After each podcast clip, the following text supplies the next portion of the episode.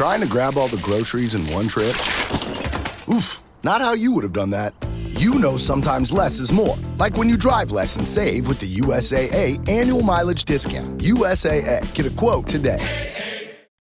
Wake up at Holiday Inn Express to a can't miss breakfast that's free with every stay. Count on all the hot, fresh coffee you need and an incredible breakfast buffet that has something for everyone, like eggs, cinnamon rolls, and even hot, fresh pancakes with all the toppings you crave. Next time, do yourself a favor and stay at a Holiday Inn Express with a can't miss breakfast that's free with every stay. So, when you wake up at Holiday Inn Express, you'll wake up happy. A part of IHG Hotels and Resorts. No me quite pa. Sí, yo salí en 1988 y llegué a París en marzo, el 3 de marzo de 1988. Él es Yuri Buenaventura. Para mí el poder de la música, mm, y eso lo digo por la audiencia, por tu audiencia, porque la música tiene un poder para sanar, para alegrar, para calmar, para atreverse a decir algo. Uno de los cantantes colombianos de salsa más conocidos en el mundo. Eh, Sí, yo tocaba en los vagones del metro. O sea, el vagón se iba desplazando y yo tocaba unas cuatro estaciones, me bajaba, seguía otras cuatro y sobre esa misma línea me devolvía otras cuatro. Sobre todo en la línea 1, la que pasa por el Louvre, los Campos Elíseos. Colombia, tierra querida, Yo era, yo, yo era muy tímido, gato. Yo era muy, todavía, pero yo era súper tímido y yo tocaba en un grupo. Y uno de los seres humanos más auténticos. Entonces yo dije, no, yo no puedo hacer economía, yo tengo que hacer música, porque la música sí nos puede tocar el corazón y a través de, de- de la música tocar el corazón de la gente.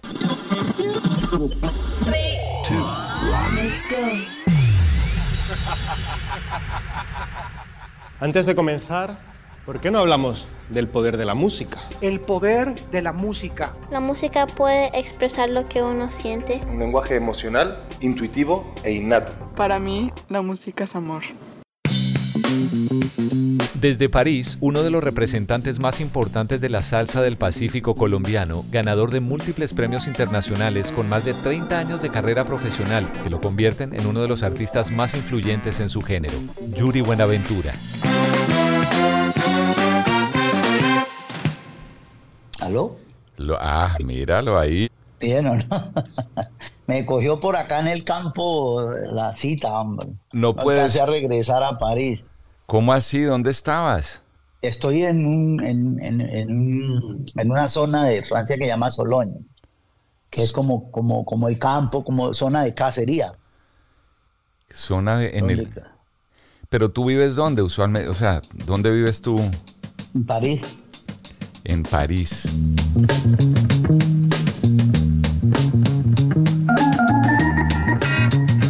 Bienvenidos nuevamente, qué alegría que te conectes con el poder de la música. Yo soy el gato Humberto Rodríguez. Te cuento que desde hacía mucho tiempo quería tener aquí en el podcast a un artista que admiro por su humanidad, aparte obviamente de su talento y su calidad musical, y que además pienso que es uno de los más auténticos músicos que uno pueda encontrar en la vida. A Yuri Buenaventura tuve la dicha de conocerlo a finales de los años 90, cuando publicaba su primer álbum, Herencia Africana, y quedé fascinado con su voz, su forma de interpretar la música. Y en una conversación que, tuve con él, que podría haber sido, no sé, en el año 98 probablemente, tuvo un gran impacto en mí por su calidad humana. Y la historia de Yuri, para mí vale la pena contarla porque siempre me ha inspirado. Cada vez que oigo su música, me alegra, me pone contento. Cuando un artista logra transmitir ese tipo de emociones, es porque detrás hay una historia llena de riqueza humana. Y eso es Yuri, un hombre cercano, generoso, muy talentoso, y que con el éxito que ha tenido después de vender millones de discos, llenar escenarios en toda Europa, en el mundo en general, ha podido aprovechar ese reconocimiento para ayudar en el camino de la música a otros que no tienen la facilidad de hacerlo. Y lo ha hecho a través de una fundación. De eso él mismo nos estará compartiendo algo en la siguiente conversación. Nacido en Buenaventura, en el Valle del Cauca colombiano, logró exportar su sonido, conquistar además en un principio un mercado tan único eh, como el francés, radicado en París desde hace ya muchos años, lleno de relatos cargados de muchísimas emociones. Estoy muy feliz de poderte presentar aquí en El Poder de la Música y compartirte la historia de Yuri Buenaventura. Bienvenidos.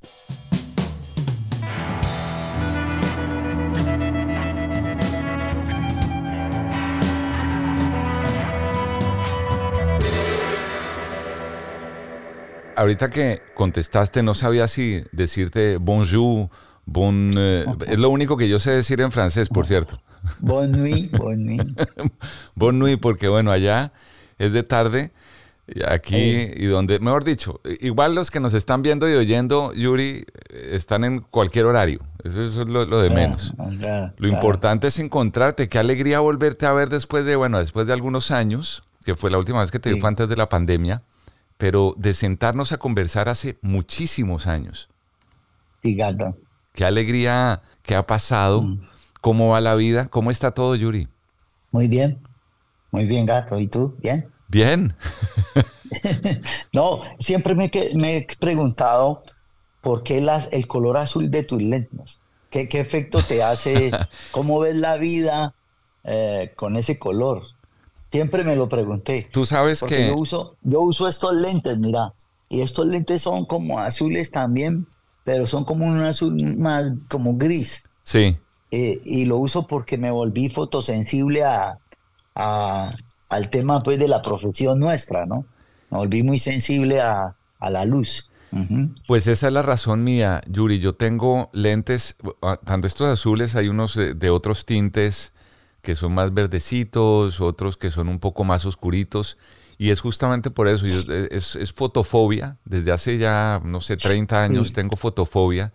Y, y por lo que hacemos, la televisión, las luces, los escenarios, en el caso tuyo, las luces son muy intensas. Y después de un largo rato a mí, la luz me afecta que me duele la cabeza. Entonces, Mm, esto ayuda, también. Esto ayuda mucho y también como está uno pegado a una, pantalla de, de teléfono, de computador, también ayuda como a proteger un poco los ojos. Es la, la razón. No es, no es moda.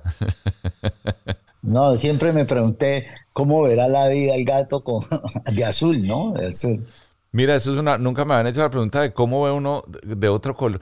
Es que al final de cuentas la vida uno la ve eh, y la percibe como la siente, ¿o no? Ah, seguro, seguro. O sea, vos, vos debes ver la vida eh, como con cierta tranquilidad, porque ese azul debe protegerte mucho de, de- de una cantidad de pics, digamos, de cambios por el mundo en el que vivimos, de luz, de, de ambientes, de, de todo, y uno se desplaza mucho. Antes una persona se podía quedar quieta en un lugar eh, o en una zona con un microclima, Sí. con un ambiente, eh, sí, y ahora uno se desplaza mucho. Los medios de transporte son muy grandes y las imágenes muchas también. Yo creo que uno se desplaza mucho, pues, pues, no, yo creo no, uno se desplaza mucho más.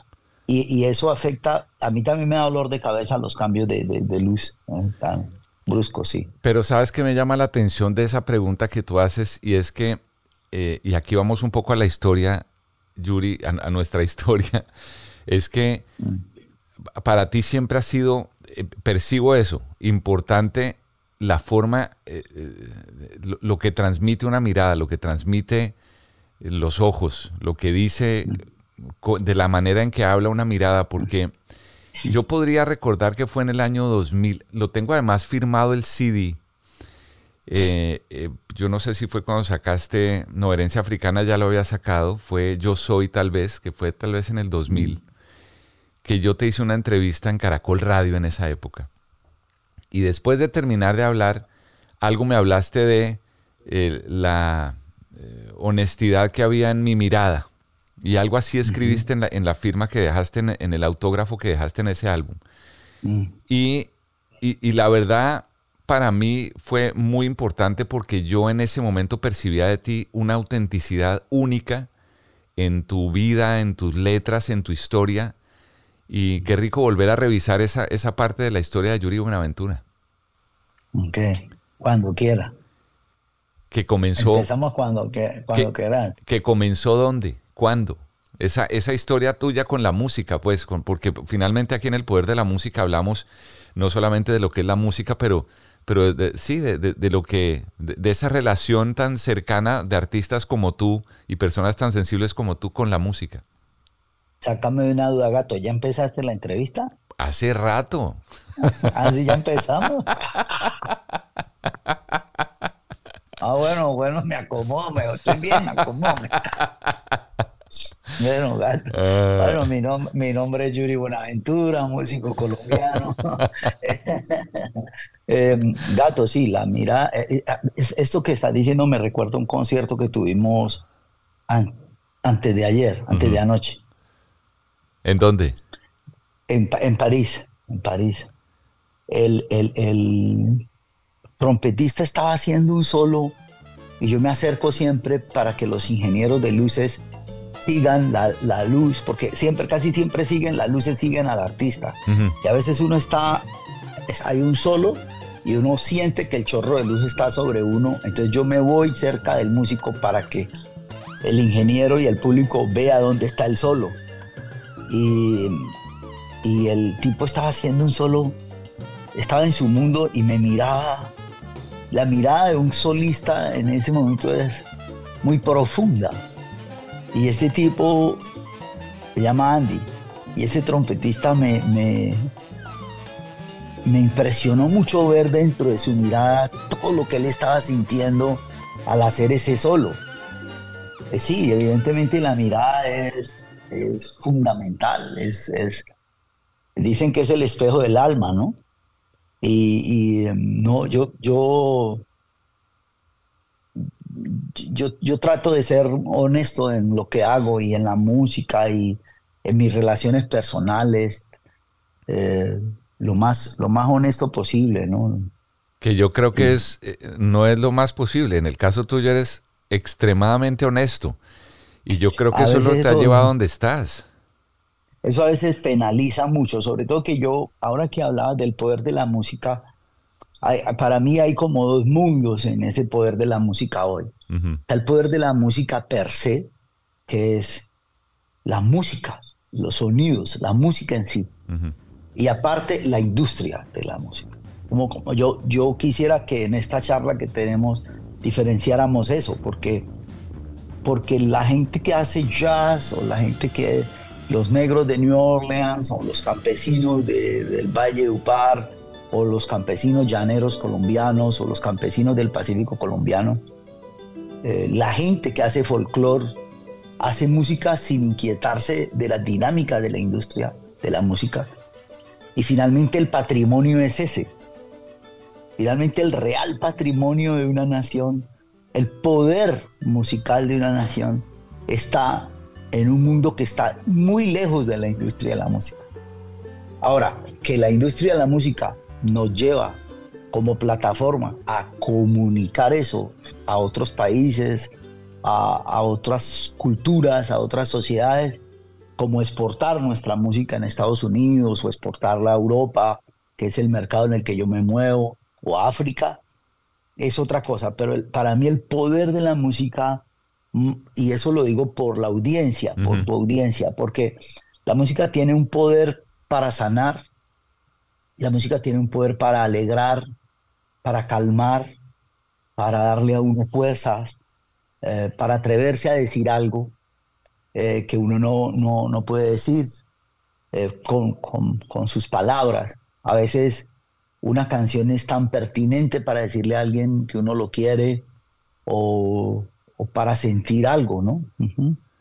Yo, lo que dices me parece maravilloso porque así lo siento, tal cual. Para mí, y la, y la música, el folclore y las raíces de una nación, em, aparte obviamente de su historia, de lo vivido y de sus situaciones y la sociedad y lo difícil o complicado o maravilloso que haya sido su pasado, también eh, encuentra un lugar muy importante en cualquier en, la expresión artística cultural y dentro de la música hay mucha id- identidad porque yo hablaba el otro día de cómo uno a través de la música y de algo que nos pueda de repente reflejar similitud porque somos de un país o de una región y nos sentimos identificados cuando oímos eso, nos miramos o nos encontramos y sabemos que pertenecemos a la misma tribu o a una tribu Eso. cercana, ¿sí o no? Sí, sí, sí. Eh, eh, nosotros hicimos un concierto ah, el 20, eh, hace dos, eh, ah, no ayer, antes, oh, hici- hicimos uno antes de anoche, pero otro hace tres noches en el Olimpia, en el Teatro Olimpia en París, que es un teatro como el Carnegie Hall en Nueva York, ¿no? Y, y, ese teatro es muy importante, es muy... Yo lo hice hace 23 años, no había regresado a ese teatro y estuvimos hace tres noches allí. Wow.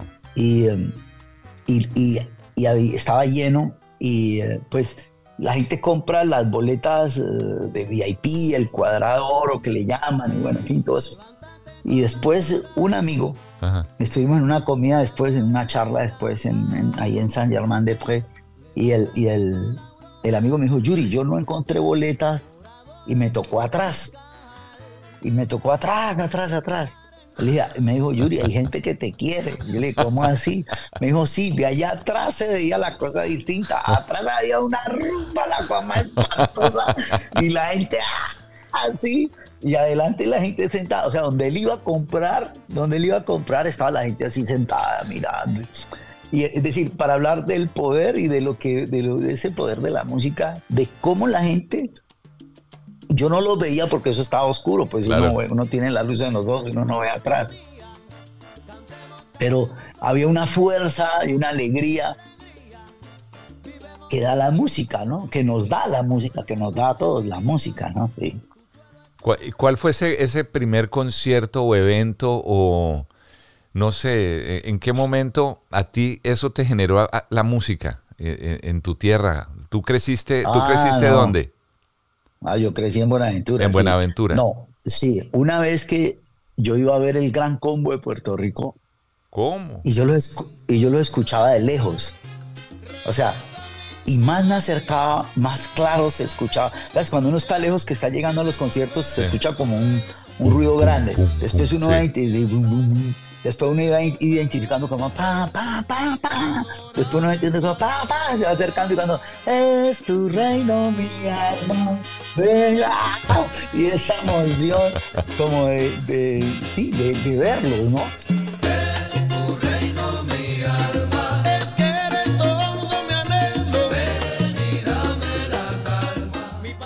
Además que a mí me había pasado ya antes en París con ellos que, eh, que yo llegué a un café y ellos estaban, el concierto era como a una cuadra y ellos se habían ido a tomar algo a ese café, pero ya estaban uniformados como el Gran Combo, pues. Entonces cuando yo entro, claro, cuando uno abre la puerta todo el mundo mira. Y cuando mira, parecía una carátula de un disco, ¿sabes? o sea, el uno estaba sentado así, el otro así, el otro así, pues todo el mundo hizo así. Y esa era la propia moto, la propia carátula. Bueno. como, no, la música es una hermosura y las emociones que genera. En mi pueblo, en Buenaventura, los conciertos se hacen en el Coliseo. Ajá. Coliseo cubierto. Pero el Coliseo tiene unas palmas que suben por la pared del Coliseo. Y a mí me tocó ver, gato, estar arriba, arriba, arriba, y que alguien diga, hey, hey, oye. Y entonces uno mirar y era alguien colgado de la palma para que uno jalara la palma. jalara la palma para que la palma se acercara y poder pasarse al concierto. Y nosotros jalamos esa palma entre todos los que estábamos ahí y por ahí se subieron un poco a ese concierto, o sea, ¿sí? gente que no tenía dinero para entrar al concierto. Y jalamos la palmera, la, la, la rama pues, de la palmera, sí, la jalamos y la arrimamos hasta acá entre varios y quedó ahí pegada. La, pero eso estaba altísimo, eso estaba como 8 metros, yo no sé. No, eso es bonito, la, las energías por ver la música, por seguir la música, por sentir la música, por desde niños, desde pelados, claro, en Buenaventura. Qué buena esa historia de La Palma, Yuri. No, te, o sea, es que cierro los ojos y me imagino a Yuri allí no, la palma. no, una locura, porque uno escuchaba que gritaban, ¡Oye! Y como que, ¿qué pasa? Y uno miraba para abajo, ¡Oye! Porque el coliseo son unas graderías así y al final pues está el vacío y la palma estaba acá. Era una línea de palmas que iban así por todo el coliseo. Y cuando miramos bien que el tipo estaba llamando desde la palma, ¡ay, acerca la palma! Entonces nosotros nos estiramos, alamos la palma y, y por ahí se subieron varios, tres o cuatro.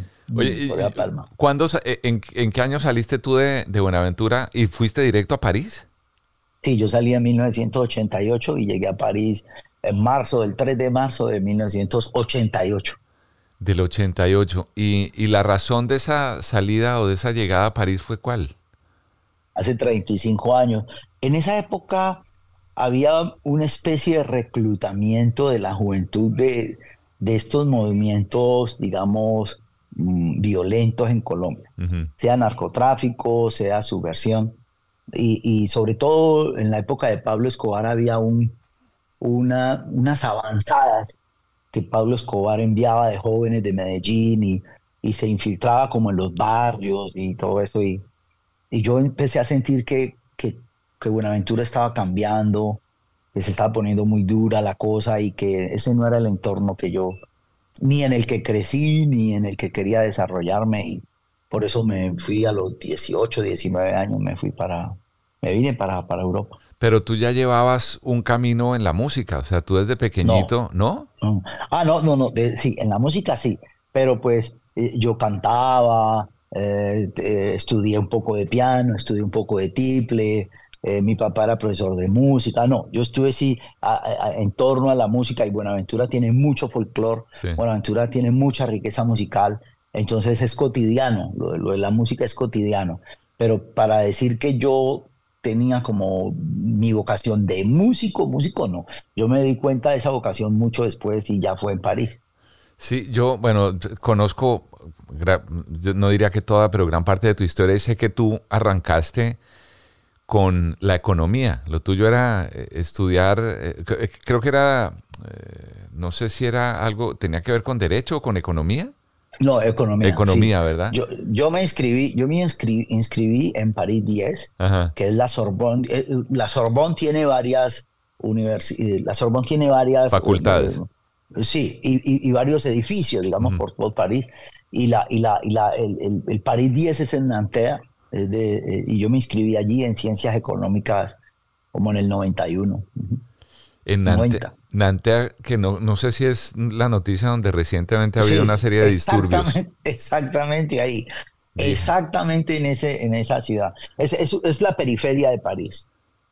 digamos que está París, como está Soacha, como está Chía, como están todos los, los, los, los municipios que están alrededor de Bogotá.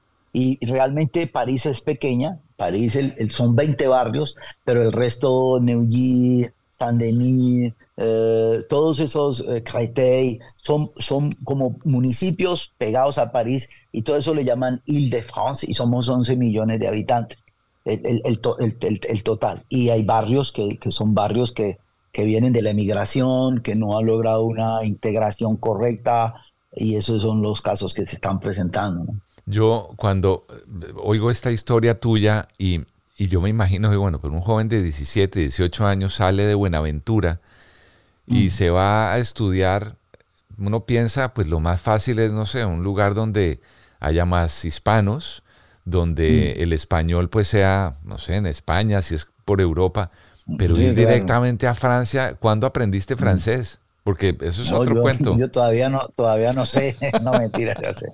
No, ya llevo 35 años, ya sé, pero, pero sí, no, llegué, llegué, llegué muy, muy desorientado. El primer día que llegué, no, el amigo ese de Buenaventura que me estaba esperando no estaba. Eh, terminé en la calle, eh, en esa época creo que en Francia éramos 10.000 latinos en total. En toda Francia éramos 10.000. Calcula. Éramos muy poquitos. Yo, yo no sé hoy cuántos habrá, 30.000, no sé, pero, pero no, no, la comunidad latina no es grande en Francia. ¿no? Somos, somos minoría.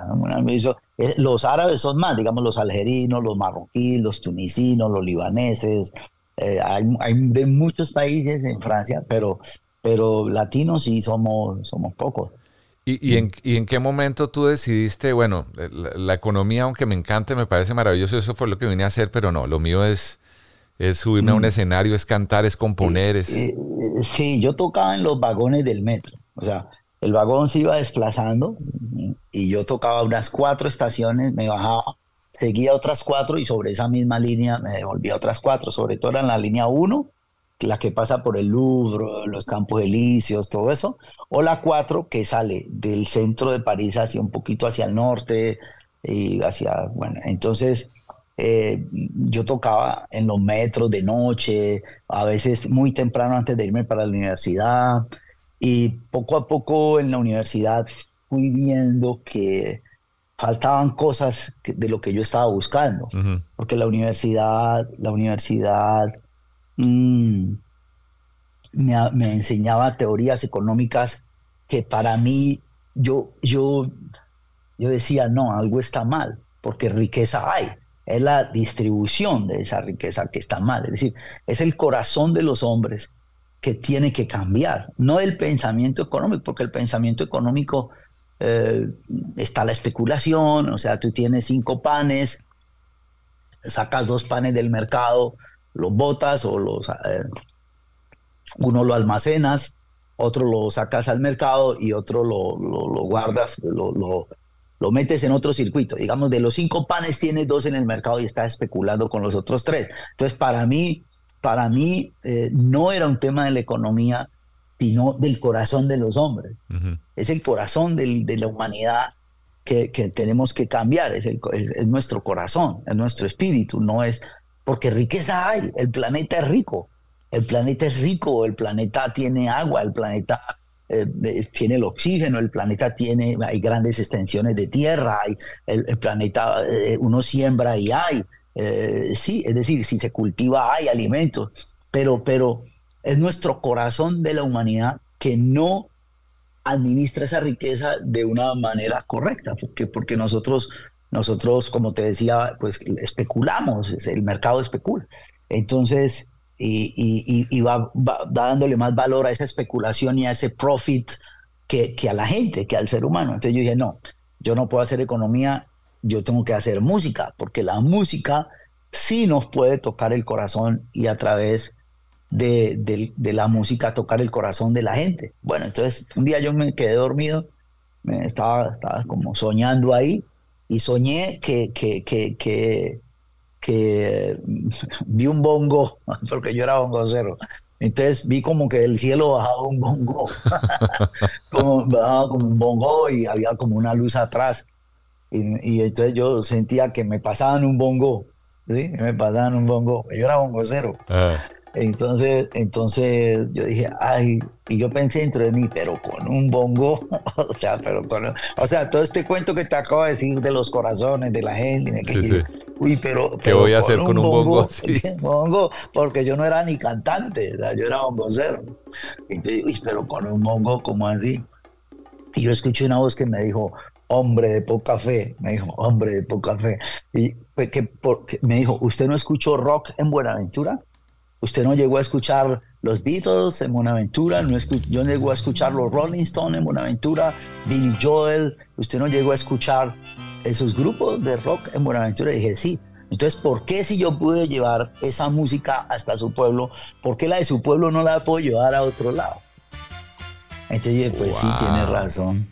Claro, pues sí, tiene razón, puede llevar. Y así como nos trajo esa música anglosajona hasta Buenaventura, pues desde Buenaventura podemos llevarla también, ¿no? Entonces eso me llenó de confianza y ahí fue que yo dije, bueno, ok, vamos con el bongo.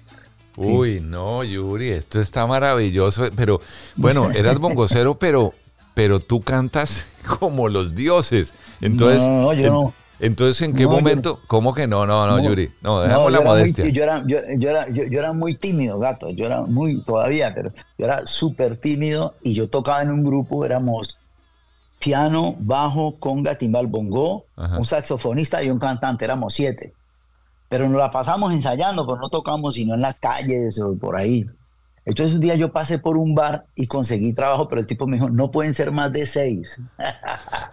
no pueden más de seis. Entonces yo pensé, ¿a quién saco? Entonces yo decía, pues el trabajo, el trabajo lo conseguí yo, ¿me entiendes? Entonces yo decía, ¿a quién saco? ¿Saco al saxofonista? No, al saxofonista no, necesitamos un viento. ¿Saco, a, ¿Saco al conguero? No, la conga no puede salir, la conga es fundamental. Eh, sacamos al timbalero, no, pues el timbal, los ponches, todo eso. Al pianista, no, pues imposible sin el pianista. Entonces, de los que salían era el cantante o yo. y quedaba el cantante o yo. Entonces, ya, pues yo saco al cantante, pues yo fui el que conseguí el trabajo y además ese cantante nunca viene a los ensayos y como yo era el más pelado, siempre me ponían, siempre me ponían a cantar a mí. Y todos, pues, como el cantante no venía, pues el pianista me iba a poner a cantar, este me canta vos. Entonces me ponían a cantar a mí. Entonces, cuando yo conseguí el trabajo, dije, pero si yo todos los ensayos los hago yo y el man viene solo a cantar a los conciertos, pues venga, yo canto en ese bar, en ese restaurante. Entonces, así fue que yo empecé a cantar, realmente empecé a cantar en ese restaurante así. Y yo cantaba de espaldas al público, Por lo de tímido. espalda, por lo tímido, de espaldas al público, después mirando para la derecha, después mirando para la izquierda, y la gente era comiendo y mirando para allá, que era lo que yo miraba. y después, y después cuando ya miré de frente, ya cerré los ojos, ya cerro los ojos. sí, sí, así empecé. Así empezamos acá, sí. ¿Y eso, eso fue un fenómeno. ¿Y qué cantabas? ¿Qué cantabas? ¿Solo salsa? No, sí, cantamos Yo de Arroyo, eh, cosas de Yo de Arroyo, La Rebelión, bueno, en fin, toda esa música, cosas de La Fania Star, todo eso. Y empezamos así, y, y eso se empezó a llenar, y eso era lleno, la gente afuera en el andén, eso hasta, hasta cerraron eso porque había mucha bulla, porque era, era, eh, la, gente de, la gente comía, pero después de la comida llegaba mucha gente al restaurante y eso era lleno el andén y la gente parecía una verbena. Entonces así fue cogiendo París en el año 90 y creamos un fenómeno acá muy grande. Ya teníamos clubes, ya habían clubes, la Cupol, la Java, Les Etoiles, el New Morning, eh, una cantidad de sitios que se fueron haciendo y nosotros tocábamos. Pasamos de tocar los sábados a tocar lunes, martes, miércoles, jueves, viernes, sábado, los domingos, todos los días en sitios y la gente, los pelados felices con la salsa en Francia en los años 90. Pero entonces yo veía que ellos no entendían lo que yo cantaba, lo de la rebelión y todo eso ellos no entendían. Entonces yo hice una versión en francés, yo hice una versión, me disculpas el ruido que es que estoy en una casa de unos primos eh, que estamos en el campo. Ni se oye, afueras ni de- se oye el ruido, Ah, tranquilo. pero- ok, ok, muchas muchas gracias. Y estamos por acá celebrando una cosa y, y, y me disculpo, Gat, porque sino que quería que habláramos y quería que conversáramos. Eh, y gracias. Y, em, y entonces yo hice Neme Quite Pa. De Jack Brel. De Jack Brel. esa- de Jacques Brel, sí. Ne me quittez pas, il faut oublier, tout peut s'oublier, qui s'enfuit déjà. Y, em, y eso fue tremendo porque pues ya los franceses entendieron qué era lo que decía la salsa y se empezaron a meter y eso se fue a los medios de comunicación, se fue muy fuerte a través de una emisora que se llamaba Radio Nova, que era una emisora pequeña, muy underground, y después ya con Caracol Radio, eh, Ah, con que en esa época Jairo Pinzón. Estaba Oh, en sí, esa época. Con Caracol Europa, sí, Caracol Europa, sí, claro, cuando llegó Jairo Pinzón, sí, Monsieur Pinzón, sí, claro. Pero fue eh, Ricardo Alarcón en esa época que yo estaba en un yo estaba en un restaurante comiendo con un tipo porque yo debía más billete. Yo me había puesto a grabar ese disco y yo yo debía más plata que un berraco. Y entonces y entonces Ricardo Alarcón me dijo, mucho gusto, Ricardo Alarcón. Y le dije, uy, vos tenés una voz de locutor tremenda. Me dijo, sí, yo fui locutor mucho tiempo. Y yo le dije, no, pero debiste haber seguido, eso era lo tuyo. Y yo no sabía que él era el presidente, Presidente. pues, de la, de la radio. la y todo eso. cadena. Y, sí, y yo le conté el cuento esa noche. Yo le dije, no, hermano, yo este, aquí reuniendo billetes para pagar un disco que grabé, que no sé qué. Entonces, así fue que empezó. Él me dijo, venga y me visita en Colombia. Y él me dijo, ¿usted qué es lo que debe? Yo le dije, no, yo le debo 80 mil dólares a un man, debo el disco, debo un poco de vaina. Y me dijo, no, pues entonces nosotros ponemos la mitad y la otra mitad usted. Y vendimos un millón quinientas mil copias de ese álbum. Eso fue una cifra muy importante. Y entramos y penetramos en Francia y penetramos en la industria de la música francesa y estuvimos pues mucho tiempo con, con- en, en- en los, en los airplay, digamos, y en la, en la Wow. radio mucho. Sí, sí, sí, eso fue Eso fue una con ra- era Radio Latina, la, la emisora que tenía Caracol en esa época, me acuerdo Radio perfectamente.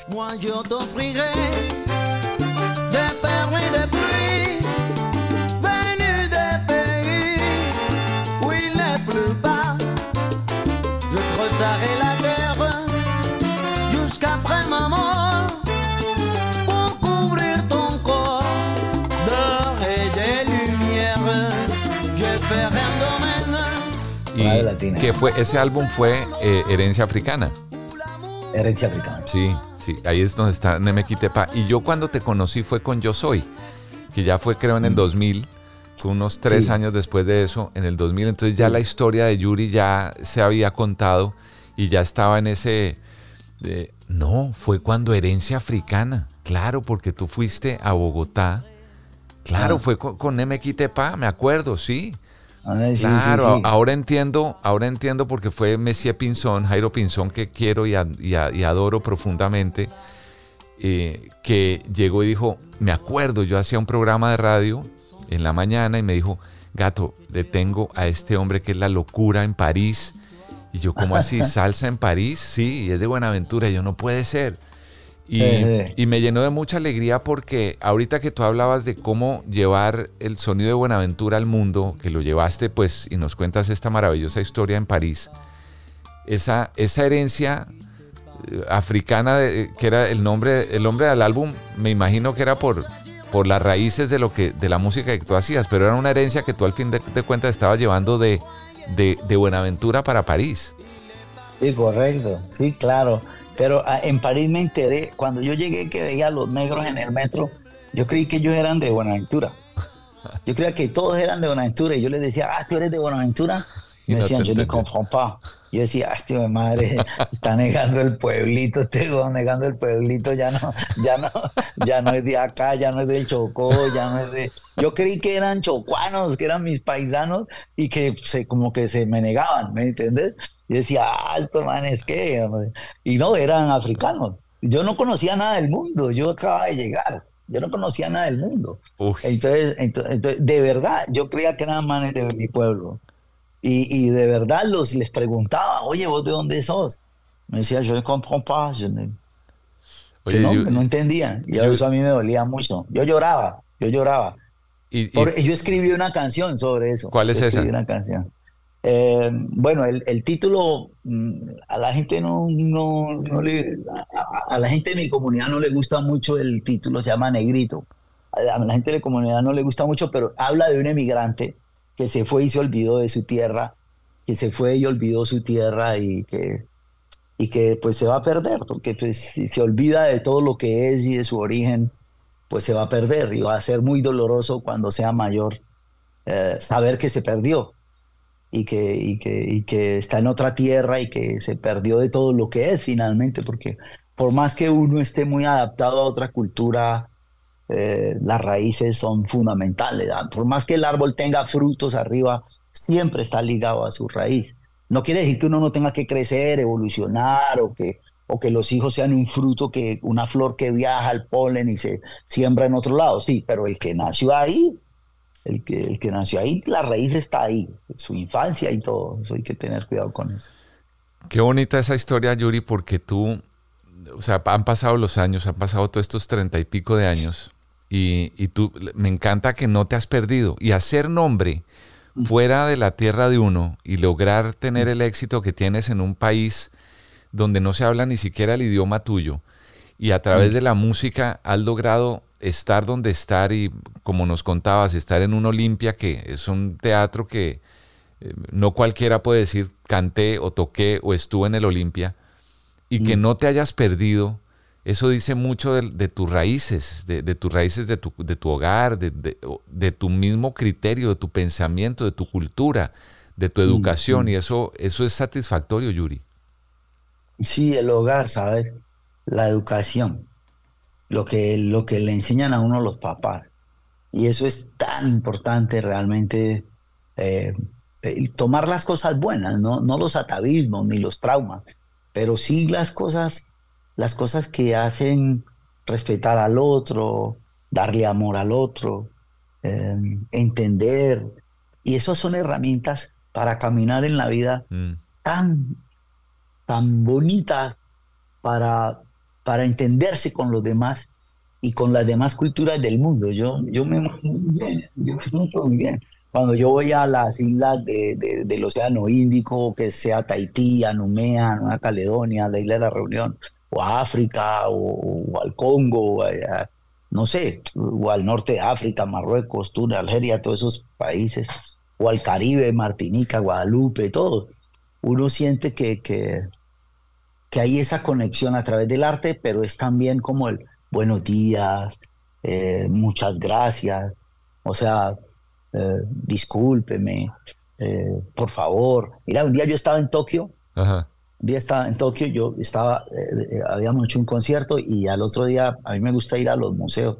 Yo estaba yendo a un museo de historia y iba en el, en el tren, iba en el metro. Y se subieron tres tipos súper serios así, como así. Que ni saludan. Como mal encara. Sí, como mal encarados y se sentaron enfrente, así, track. Pero este es, está, aquí está la puerta que pasa al otro vagón. Entonces la gente pasaba así por acá y yo estaba de lado, pues hacia allá iba el tren y los tipos se sentaron enfrente. Cuando yo vi que venía un viejito allá, en el otro vagón, se veía desde este vagón y dije, ese viejito le va a costar trabajo abrir las puertas. Entonces yo me paré y le abrí la puerta. Y el viejito pasó. Y cuando el viejito pasó, se devolvió y me hizo así. Claro, en agradecimiento. sí, entonces yo me paré y también le hice así. Y me senté y agaché la cabeza porque yo no quería ni mirar a los tipos, estaban muy como muy malucos.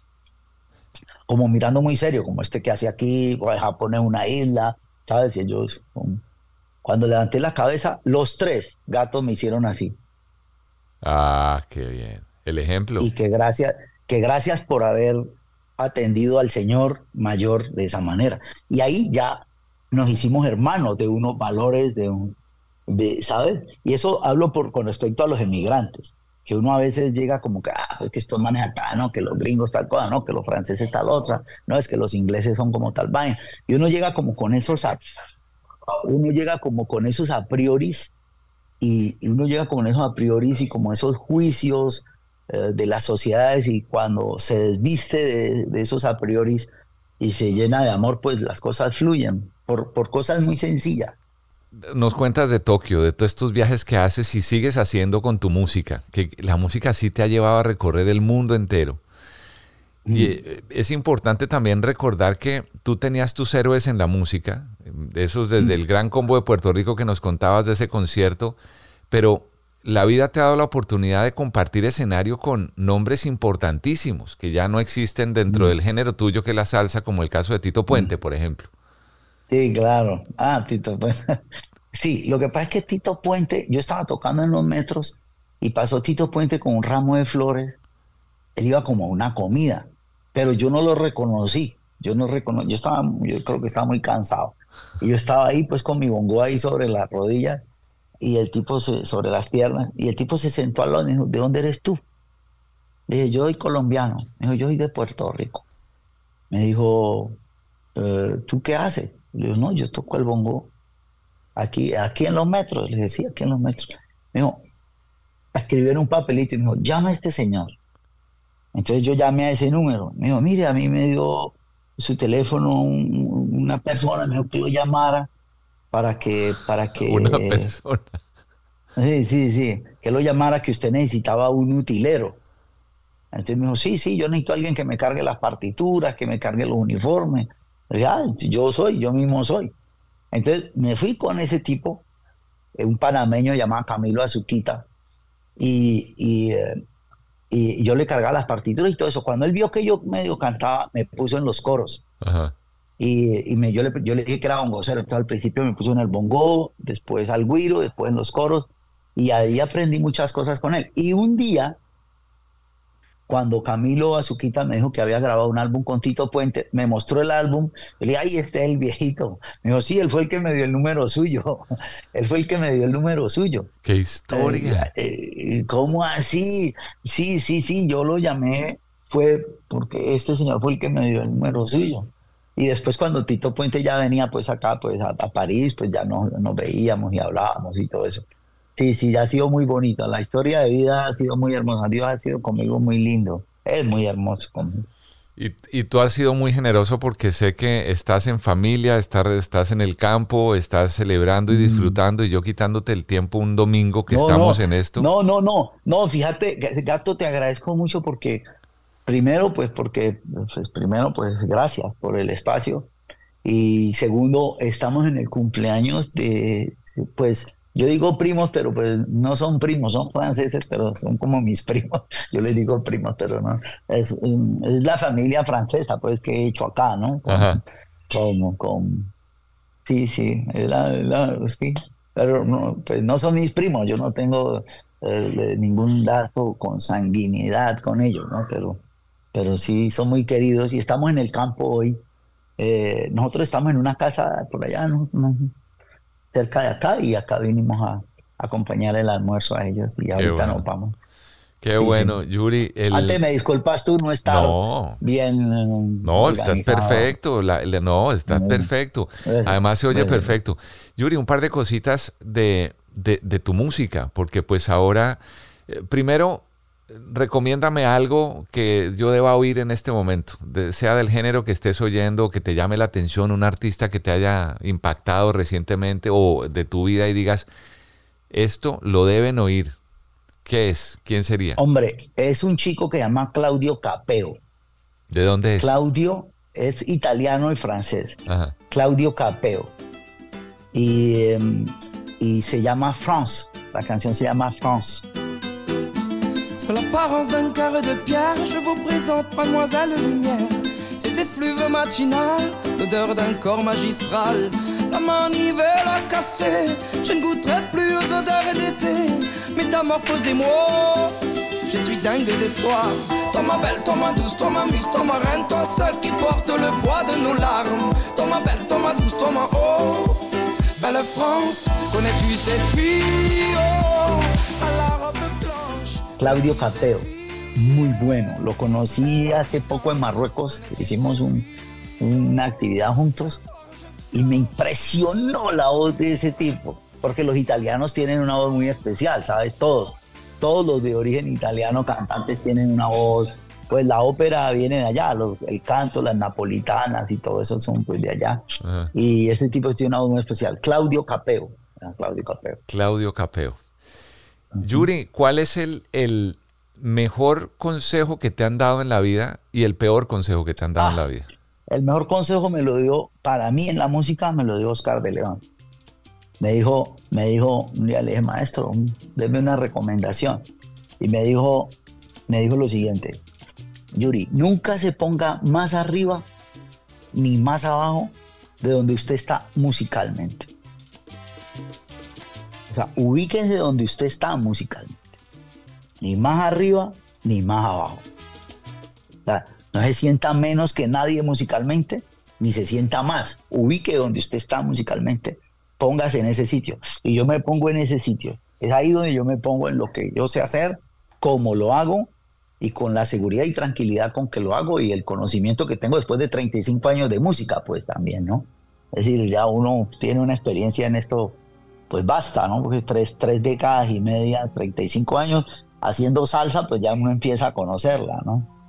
¿Te algu- ¿Alguna vez te has interesado por, por hacer otro género, otra, variar algo que no sea Sí, salsa? eh, eh, he hecho, he hecho con la Orquesta Sinfónica Nacional de Colombia, hicimos un álbum más lírico, un álbum más, mm, las canciones mías, pero más líricas. Ne me quitte pas, il faut oublier, tout s'oublier.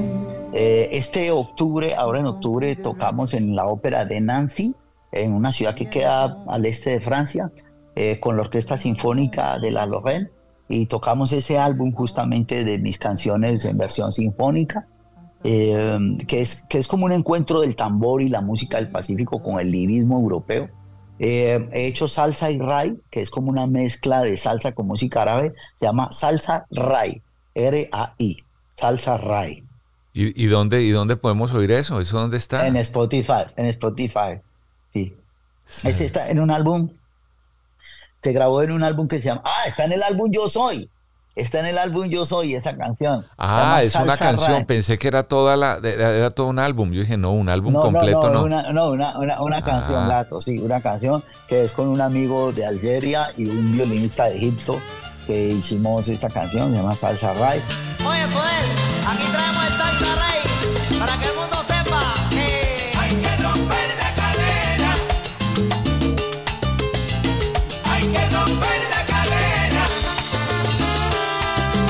Y eh, hice tangos, también tengo un tango que se llama Afrotango, con Cheo Feliciano, grabamos Sí, esa canción con Sí, Cheo Feliciano. sí, Ese sí. está en el álbum Vagabundo. ese me acuerdo, ese me acuerdo perfectamente. Yo me pierdo en los caminos recorriendo tu recuerdo. Tú me acompañas Cuando voy por los caminos recorriendo tu recuerdo, me acompaña.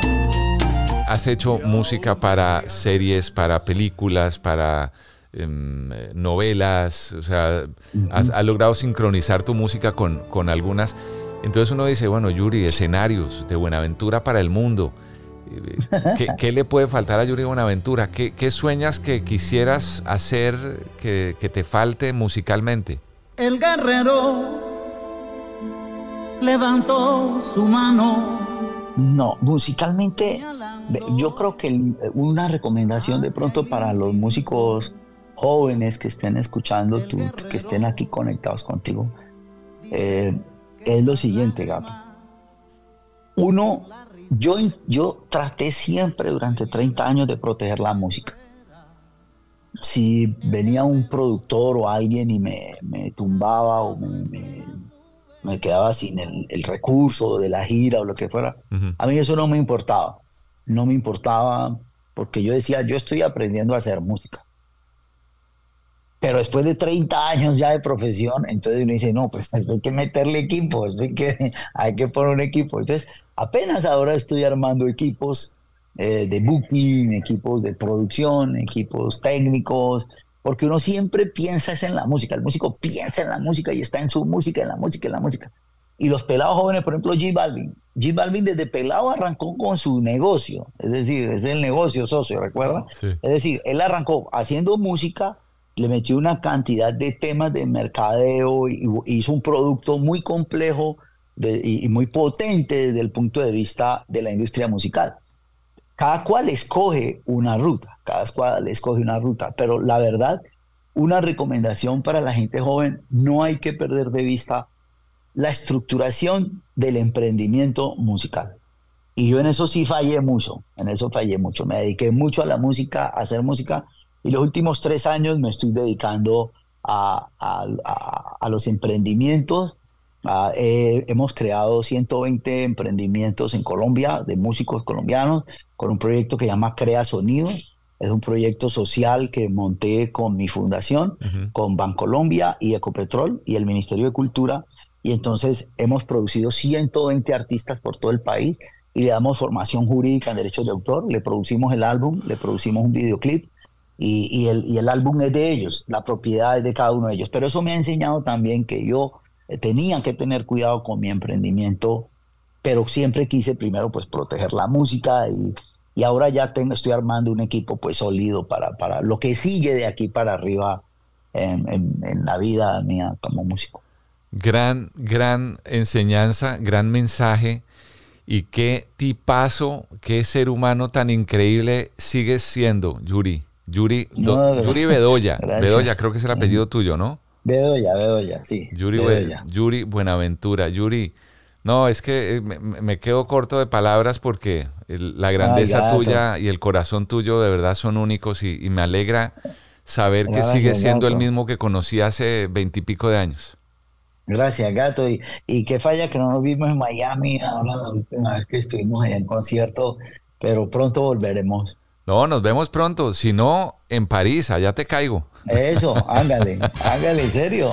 Bueno, un abrazo. Te mando un abrazo gigante, Yuri. Gracias, gracias Muchas por gracias estar aquí. A, a, ti y a tu audiencia. Muchas gracias.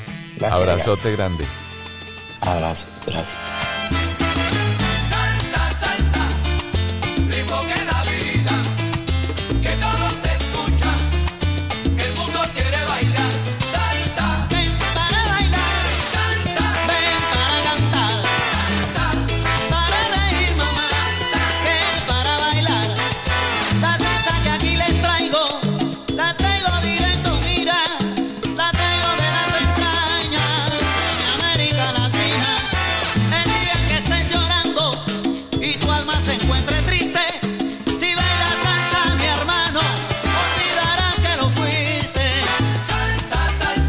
Creo que con ese mensaje que transmite su música, mensaje de alegría, de felicidad, nuevamente doy las gracias a Yuri Buenaventura, un artista cercano, auténtico, lleno de humildad, con mucho talento por compartir.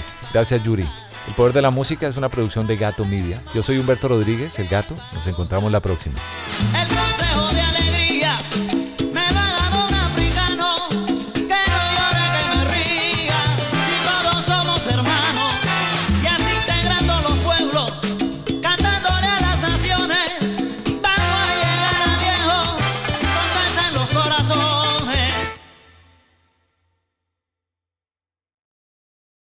Cuando el tráfico te sube la presión, nada mejor que una buena canción.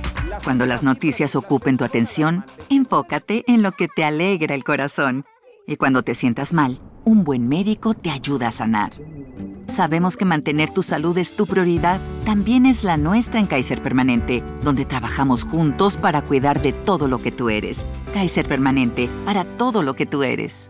Kaiser Foundation Health Plan of the Mid-Atlantic Stay Inc., 2101 East Jefferson Street, Rockville, Maryland, 20852. Judy was boring. Hello. Then, Judy discovered ChumbaCasino.com. It's my little escape. Now, Judy's the life of the party. Oh, baby, mama's bringing home the bacon. Whoa, take it easy, Judy. The Chumba life is for everybody. So go to ChumbaCasino.com and play over 100 casino style games. Join today and play for free for your chance to redeem some serious prizes. ChumbaCasino.com. No purchase necessary. Void where prohibited by law. 18 plus terms and conditions apply. See website for details.